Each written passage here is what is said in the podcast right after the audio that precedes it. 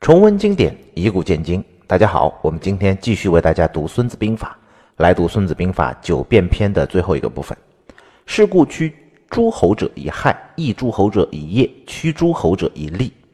什么意思呢？驱诸侯者以害，屈服的屈，是想办法让他去做对自己不利的事情，使他的力量得不到伸展。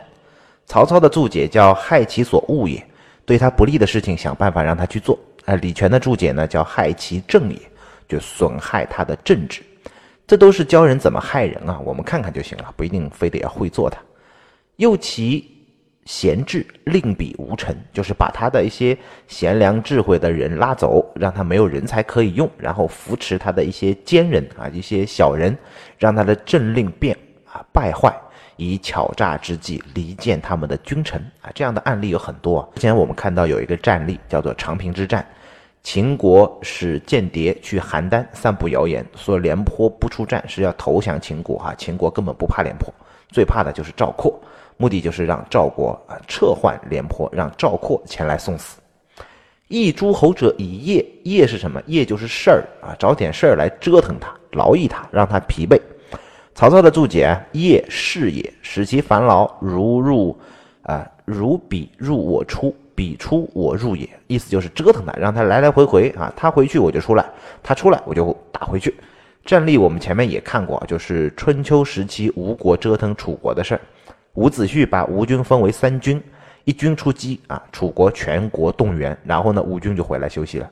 等到楚国解散，吴军第二军又来骚扰，那吴楚国继续全国动员，然后吴国又休息了，然后楚军解散，然后吴军第三军再上啊，车轮战连续搞，搞了好几轮，楚国的精神崩溃了。这个时候，吴国三军齐出，就攻陷了他的郢都，成为了春秋时期攻陷国都的第一战。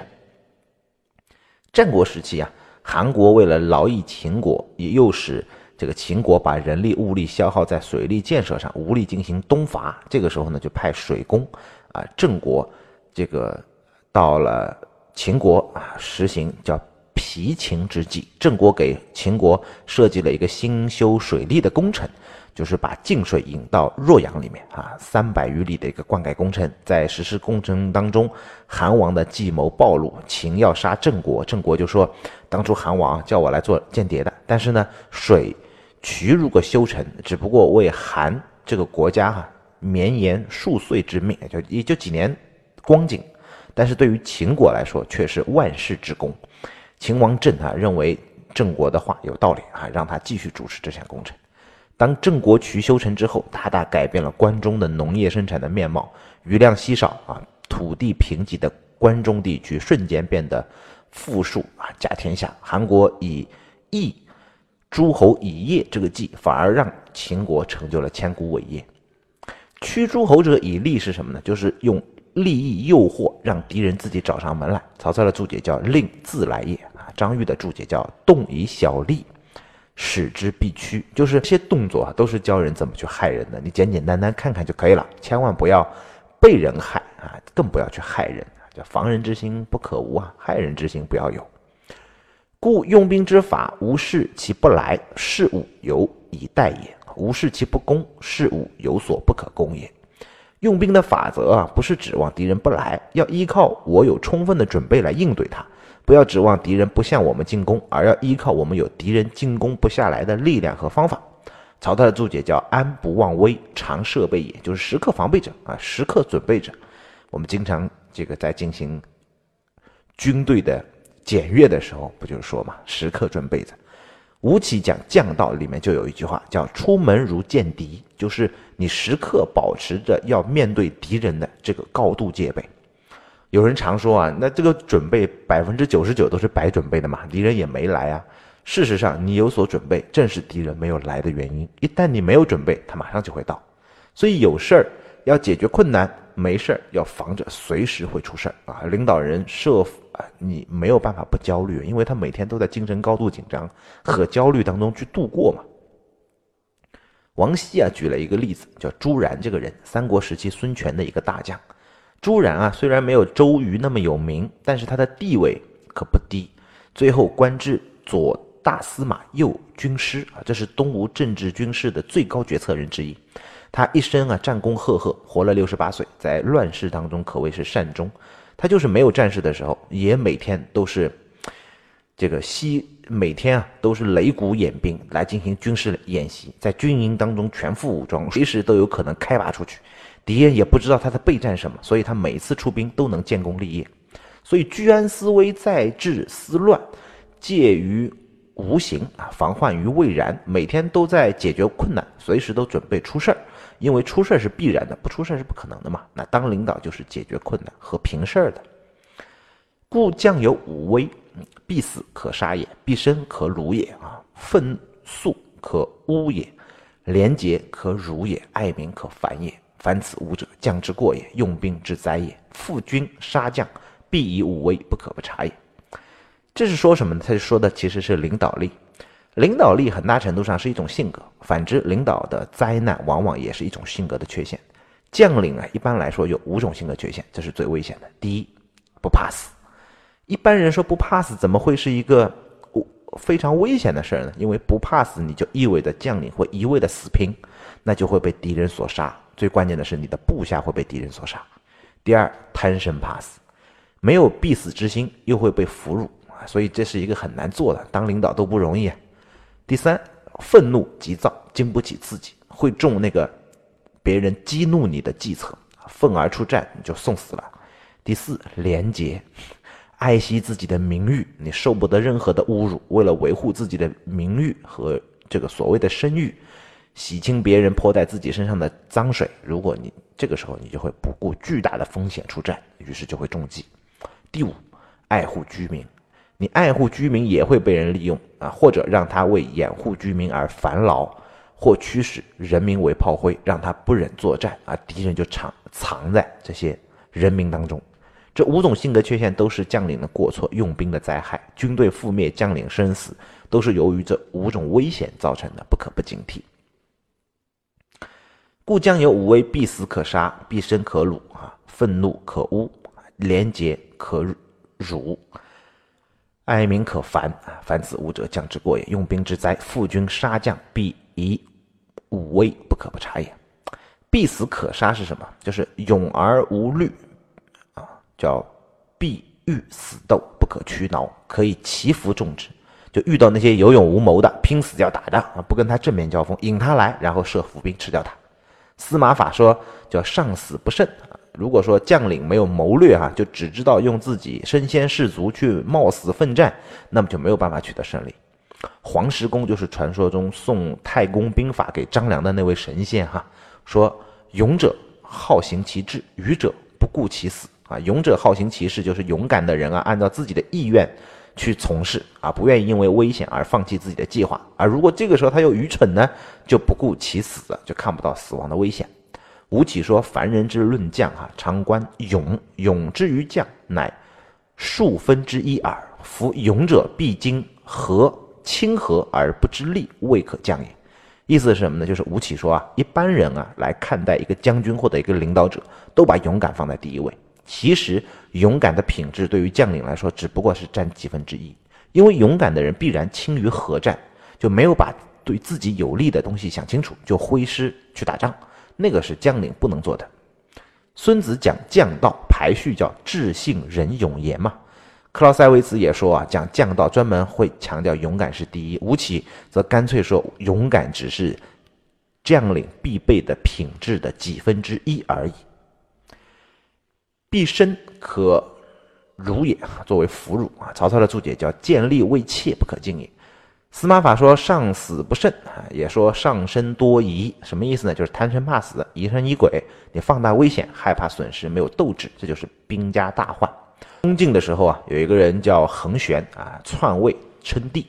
这个时候呢，晋的将领啊刘裕起兵讨伐，溯江而上去打那个桓玄，战于真容州这个地方。”当时呢，刘裕只有几千兵，而桓桓玄的这个兵马颇为强盛。但是桓玄害怕失败，怕死，在他的战船旁边总系着一个轻舟啊，随时准备跑。他的士兵看在眼里，也就没有了斗志。结果刘裕乘风纵火啊，进锐争先，然后桓玄大败，就是也一样用了一个这个铁甲连营的这个草船呃，对不起，他就用了一个火攻的计策，那就把桓玄给打败了。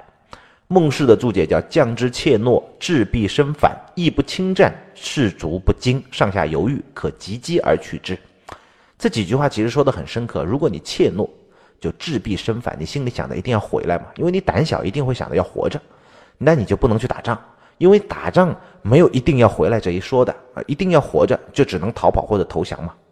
亦不侵战的意思是什么？就是你不准备亲自上阵作战，让手下在前面冲杀那也不行，因为要打仗是你的事儿，大家是跟着你办事儿，帮你办事儿啊，不能你不去办，让别人办嘛，那就不能用你了。今天我们其实任何工作都一样，你永远不能脱离一线嘛，就不能脱离销售，不能脱离一线，脱离了一线，从思想上来说不接地气。脱离实际，领导力就会削弱。从组织上来说呢，你没有跟一线战士站在一起，没有亲自带兵，那就会士卒不惊，上下犹豫啊，就会被别人急击而取之。愤速可辱也，就是意思是什么呢？就是愤者就是刚怒也，速者偏急也，性不厚重也。意思就是，当将领的一定要性格稳重，要厚重，要持重。如果你又急又容易怒，你心胸还狭窄，做事还那么的急躁。这个时候，敌人就会利用你的性格弱点去激怒你、侮辱你，然后引你上钩。在五胡乱华时期啊，在十六国时期，有一个人叫姚襄去打黄洛。这个前秦的傅申啊，派傅黄梅，然后邓羌讨伐啊。姚襄深沟高垒，固守不战。然后呢，邓羌就对黄梅说：“就他们彼此啊，这个将领当中的主将和副将就跟说。”姚襄这个人啊，性格非常的刚狠啊，容易激动。如果我们大张旗鼓、长驱直进，直压他的营垒，他一定受不了。我们的嚣张气焰一定要来决出个高下，那么我们就可以一战而擒之。黄梅依计而行，果然姚襄受不了了，愤而出战，被黄梅所杀。李世民斩掉了随将宋老生，也是这样子的。宋老生其实是率金军两万，哈，守住了一个城，叫霍邑城。李渊来打，李世民说：“宋老生这个人啊，有勇无谋，肯定会出战的。”于是呢，李渊就在城外设伏。李建成、李世民就带了几十个这个骑兵到了城下去辱骂宋老生。啊，宋老生一听，果然受不了，率军出城，结果就中了李渊的埋伏。后面又被李世民夺了城门，断了归路，被斩于阵列当中。廉洁可辱也，侮辱的辱。廉洁不是说不贪污啊，是洁身自好什么？极端爱惜自己羽毛的意思啊，不是说这个人不贪污，爱惜名声，容不得自己身上有一点点污点，有一点脏水，你坏他的名声，他跳进黄河也洗不清啊，所以他一定要跟你拼命。第二呢，就是宁死他要证明自己的清白，他就会乖乖中计嘛，送上门来，明知是计，他也甘愿上当。这种人受不了污名，是人的一大性格弱点，沽名钓誉，追求自己的清名也是一个毛病。因为你越是清清白白、闪闪亮亮，你越是周围的人哈就会有强迫症，拿去找你的污点哈泼你脏水，因为你太刺眼了嘛。中国古代本来就有一个叫“君子自污”的说法，水至清则无鱼嘛。自己给自己撒点无伤大雅的污垢，不要那么刺眼，这也是一种避祸的手段和方法。爱民可烦也，就跟绑架一样。你看电影上的那些大英雄，最后都把他，别人都是把他女朋友给抓住了。于是呢，他就上刀山下火海也得过来，对吧？将领如果爱惜人民，就会以人民为人质去胁迫他。大家熟悉的就是《三国演义》当中，那个曹操打打过来，刘备呢就带着人民去走，那到了赤壁之战之前，所以呢走得慢，被曹操给追上了。但是有的时候不吃这一套啊，有很多人，比如周亚夫，在七国之乱的时候，叛军攻打梁国，非常紧急。这个时候，梁王苦战哈求救啊，他这个周亚夫根本置之不理，任由梁国挣扎在生死边缘。实际上，他压根儿就是让叛军的士气和粮草都在梁国耗尽，最后以逸待劳去收拾残局。最后结果如他所算啊，梁国顶住了，叛军粮食没了，撤退了。这个时候，周亚夫积其惰归啊，一举平叛。不过，梁王恨他也恨透了哈，那苦战的是老子嘛，平叛的是周亚夫啊。那周亚夫不顾梁王，比他更狠的那是谁呢？有一个人叫刘邦，他连自己的父亲、妻子、儿女通通都不顾。项羽捉了他的父亲和妻子吕雉啊，他把他爹给剥光了，衣服捆在那个案板上，旁边加一口大锅啊，说你要是不跟我打，我就把你爹给煮了，把你老婆给杀了。刘邦这个时候站在城墙上，大声回应说：“咱们俩在怀王面前约为兄弟，就是你爹就是我爹，我爹就是你爹。你要碰了咱爹，那你也分一杯汤给我喝。至于我老婆，你要杀就杀，无所谓。啊，项羽在他的面前流氓嘴脸之前，气的这个脸色铁青，可是又没办法啊。最后还是没有伤害刘邦的家人。还有一次就是刘邦被夏禹、项羽打得大败，落荒而逃啊。夏侯婴驾车和他自己的一对儿女在车上，这是后来的汉孝惠帝和鲁元公主。后面有追兵啊，情况非常紧急啊。刘邦就嫌车上人太多，跑得不够快，这个歘歘两脚就把自己儿女给踹下车，不要了，自己跑了。夏侯婴这个时候赶紧停下车，把这俩小孩给抱上来。如是者三，在历史书上出现了这四个字，什么意思呢？就是来来回回来了三次，而且每次夏侯婴都把孩子给抱回来。惊恐的孩子搂着他的脖子，还他还不断的去这个催马狂奔，而是慢慢的要哄下来，去让孩子平复一下，这个时候才走。刘邦气的就想杀掉夏侯婴啊，但是杀了就没有人赶车了嘛，最后还是安然无恙的逃离了险境。就像刘邦这样，叫不必死，不必生啊，不愤诉，不廉洁，不爱民，就是人贱到这个程度，那就无敌了。人至贱则无敌呀。最后这句话，九辩的部分呢，就到这里告一个段落了。我们下期继续和大家来讲《孙子兵法》的其他章节。我们下期再见。